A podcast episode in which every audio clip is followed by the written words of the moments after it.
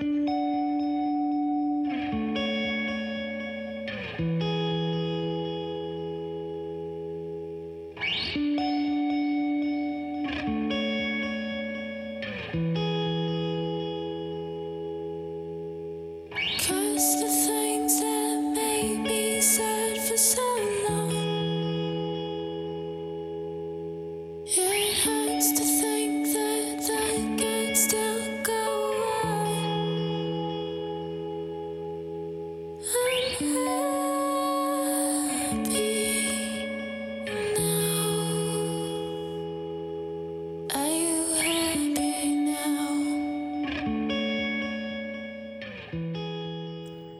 大家好，欢迎收听今天的 Ten Sounds Live，我是阿诺。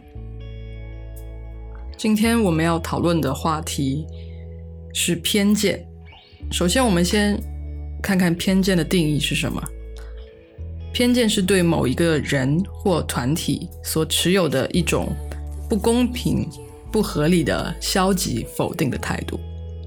偏见在我们的生活中随处可见，甚至。是在我们没有意识的情况下发生的。然后这一期节目跟之前的形式不太一样，就是这期节目呢，我想尝试分享更多听众给我留言的内容，然后从嗯，从一种更加类似于讨论的角度来来谈论今天的这个话题，因为我在听众群跟。朋友圈收集了一些关于偏见的一些故事，或者是大家对偏见的一些看法，然后我挑选了三个留言，今天来分享给大家。第一个听众他说，见到了一些很久没有联系的小学、初中的同学。他们总是会以你原本的样子去看待你，就算你已经改变了一些性格和习惯，他们他们有时候还是会说出一些让你很难接的话，比如说，啊，你一定会怎么怎么样啊，你之前是怎么怎么样，现在怎么怎么样之类的。但是又苦于因为真的很少接触，又很难去让对方改变这些看法。所以他觉得这是一个很久没有联系的朋友对他产生了偏见。其实这个现象很普遍，你变了，但是他们对你的看法没变，你仿佛被朋友以偏见对待了。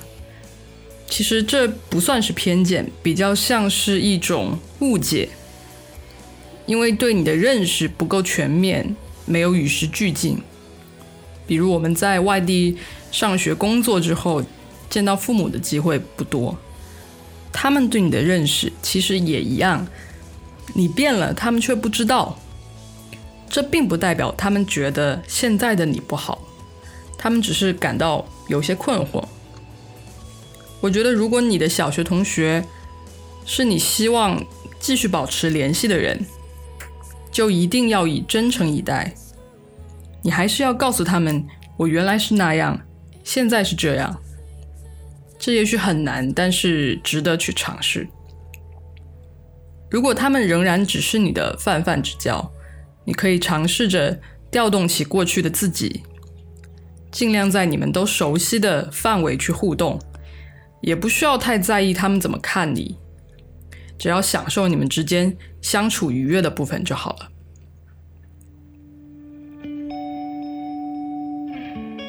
第二个听众的留言是跟自己从小到大的经历有关。他说：“我发现自己对自己有偏见，因为小时候个子小，一直被欺负，就总觉得自己很弱小。踢球或者打游戏的时候，就不喜欢坐呃比较核心的位置。但是实际上自己现在已经一米八几了。”能力也完全够，但心态就是很难改变。其实挫折感的确会造成偏见。我们小时候碰到的挫折，真的可能会影响自己看待自己的方式。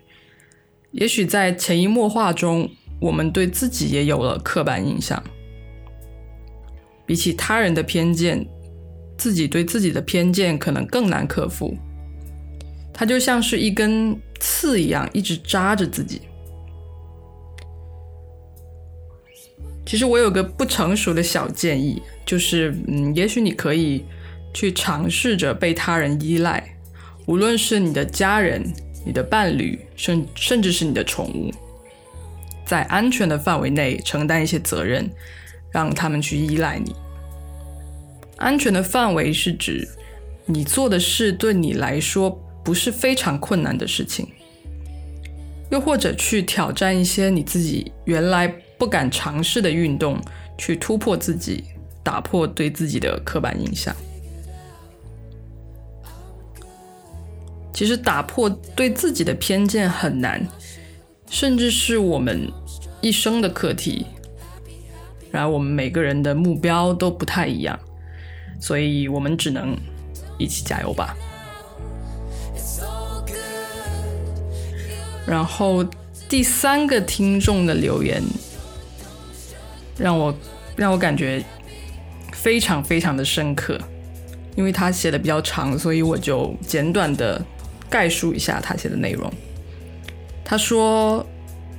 他最近发现，在微博上和各种视频平台出现了一些对黑人歧视的视频，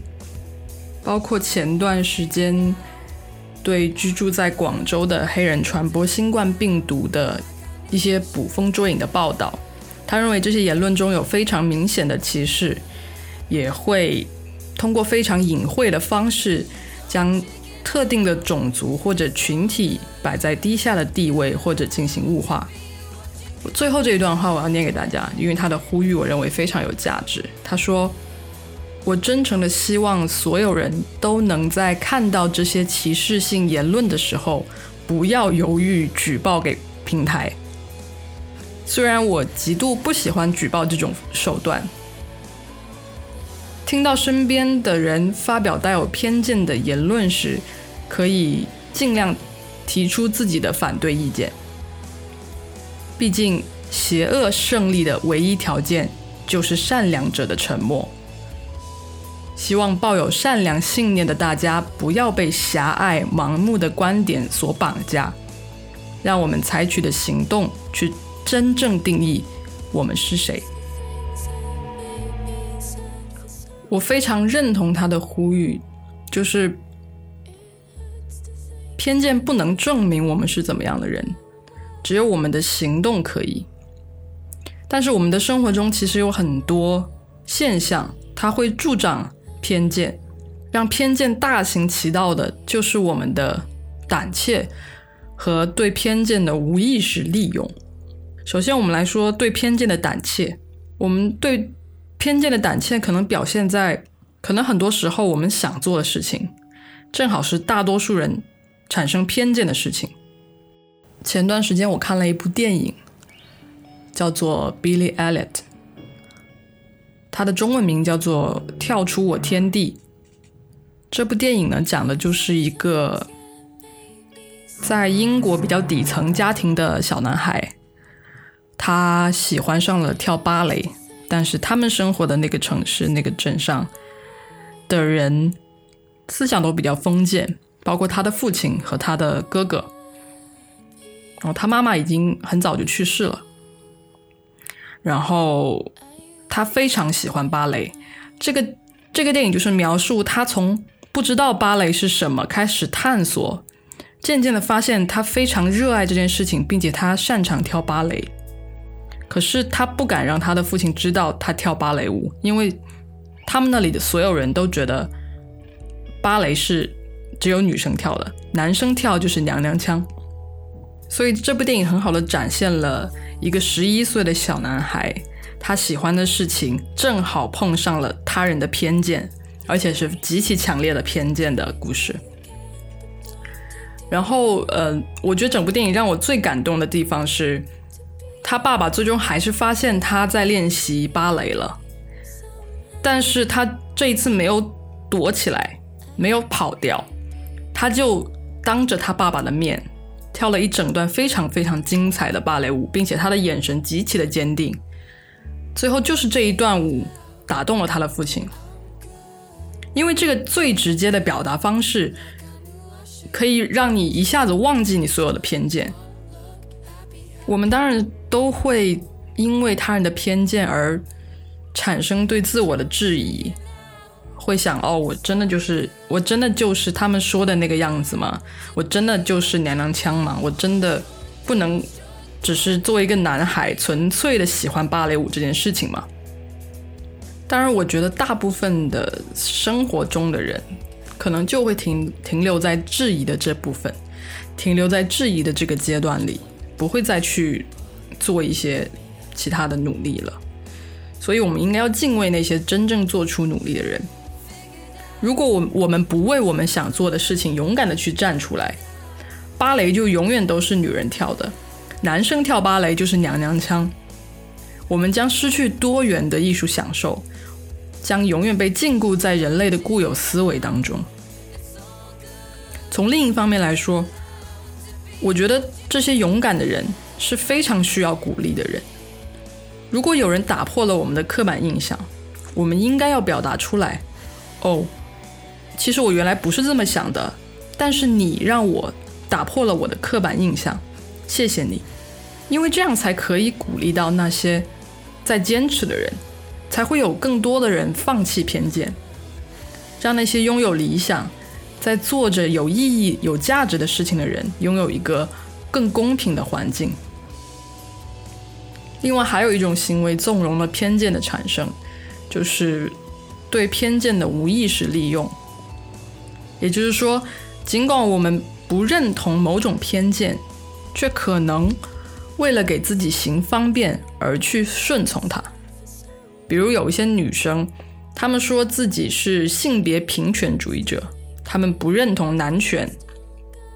但是在实际的与男性的交往过程中，却要求他们为所有的费用买单，要求他们对自己说话轻声细语。享受着大男子主义的照顾，在他们看来，好像女性得到了一些特权，实际上却加深了女性应该被照顾、对男性有物质依赖的偏见。这种对偏见的利用，我们经常是无意识的，因为我们受到的教育可能就是在这个偏见的一侧，所以我们要。警惕那些过于绝对、二分化的言论，警惕那些应该这样、应该那样的话，而多去问一些为什么。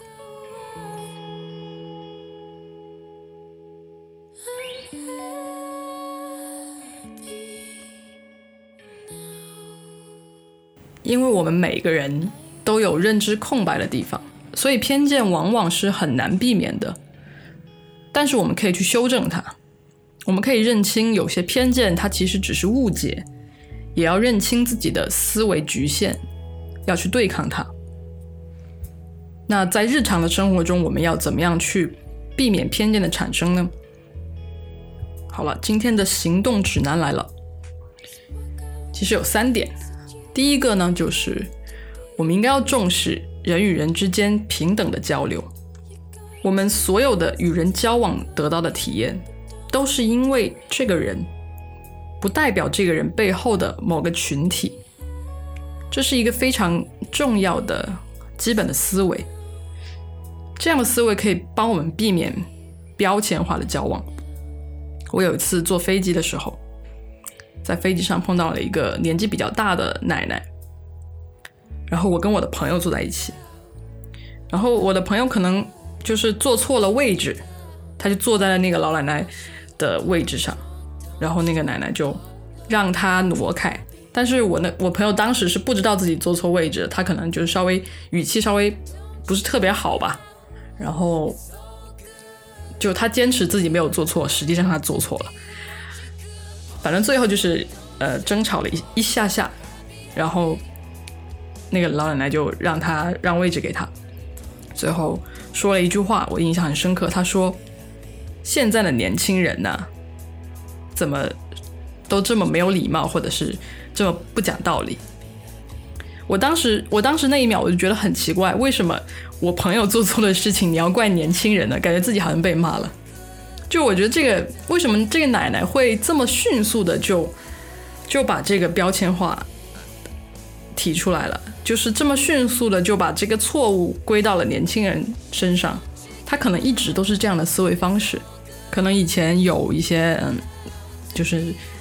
比较年轻的人，然后对他不太礼貌，但是他。全部都上升到了哦，年轻人怎么怎么怎么样，这这个这个层面上来，就我觉得这个挺，就是这个思维方式不是很好，因为这个思维方式很容易变成一个思维定式，然后让你的思思维，让你的思考都变成极其的简单，所有的人都是 tag tag tag，所有的人都是由标签组成的，然后你的脑子就只是一个数据库，对，而且还是一个。容量不怎么样的数据库，因为你处理处理不了太多的信息。就还有一个例子，比如说，可能这个奶奶就是觉得，哦，现在的年轻人呢，就是不讲道理，然后又呃不勤劳，然后好吃懒做。当但凡有一个人，他是年轻人，但是他不具备以上的缺点，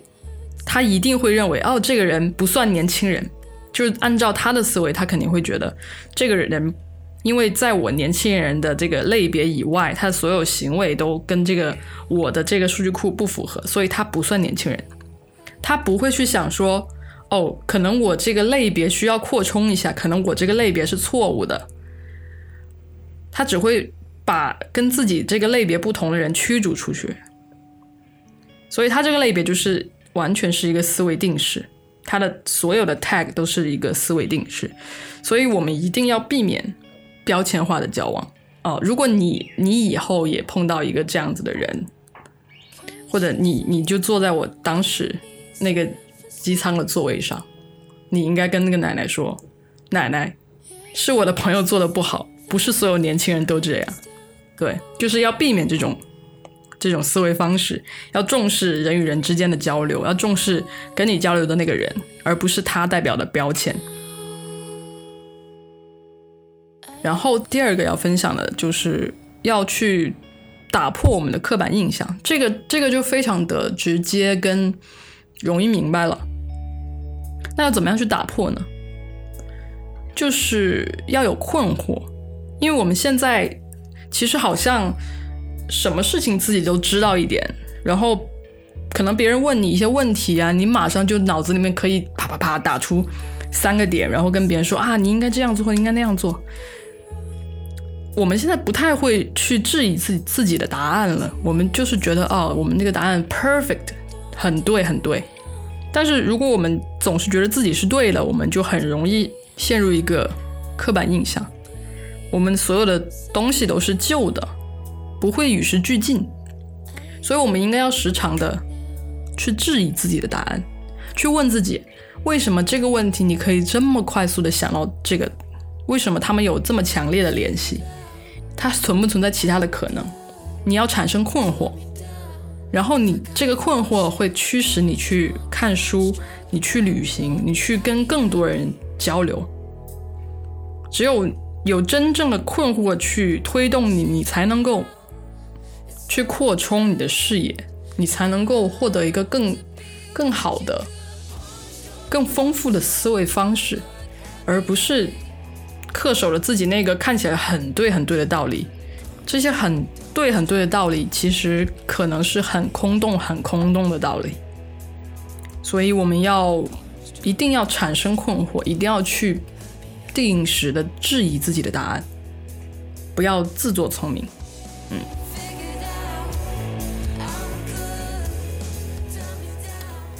然后第三点就是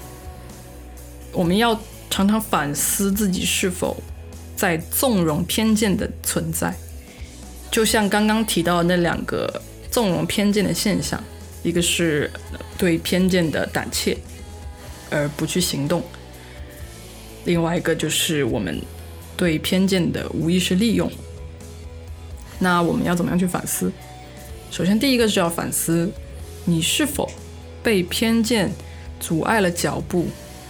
却因为胆怯变成了反对的一方，这个就听起来有点犬儒主义，这个。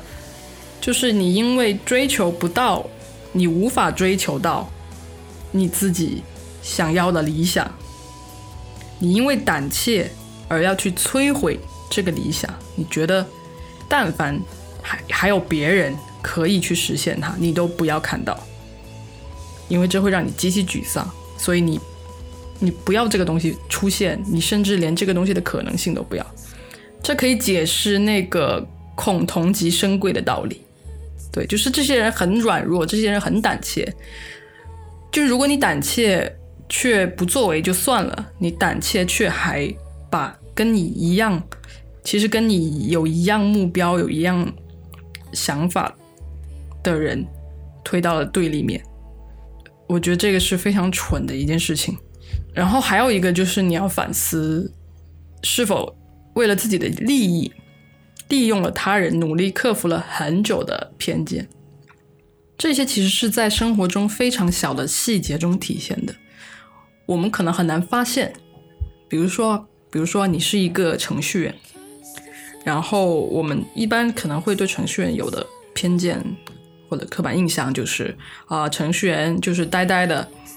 不太会与人交往啊，就是不太会社交，不爱社交。整天穿的格子衬衫，脑子不太灵光那种感觉，但其实不是的。可是如果有一个程序员呢，他是因为他自己非常宅，他不喜欢出去跟别人交往，他不喜欢出去跟别人玩，他就喜欢在家打游戏。但是他因为想要图方便，对别人的解释是：“哎呀，我是程序员嘛，你说我出去能干嘛呢？是吧？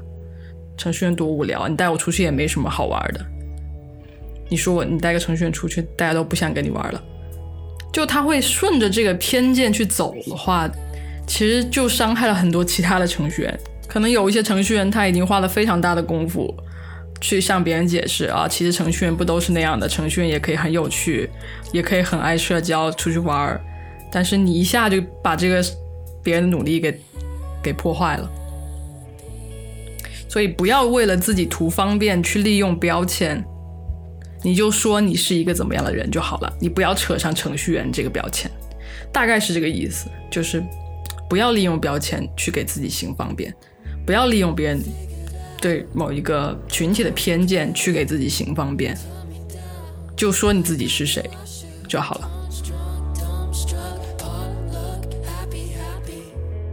好，今天想要聊的就是这么多了，我非常感谢那些嗯给我留言的。听众们，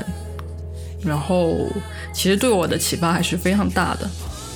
就是还是能够跟大家有一些片刻的交流的感觉，还是不错。然后希望大家在面对偏见的时候都能够勇敢一些，因为不管是我们自己对自己的偏见，还是他人对自己的偏见，都是需要勇气去面对的。不要想着说。用一个标签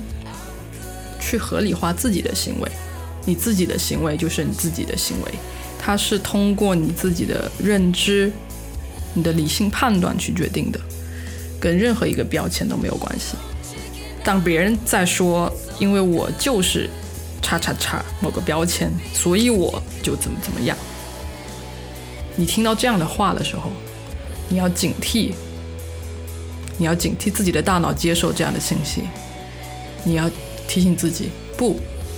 只是他是这样的人，那个标签里面的人可不是这么想的。好了，今天的节目就到这里了，我们下期再见。如果你喜欢我们的节目，欢迎在喜马拉雅 FM、网易云音乐、苹果 Podcast、小宇宙及其他泛用类播客 APP 订阅和留言。也欢迎加入听众群，跟我们一起互动哦。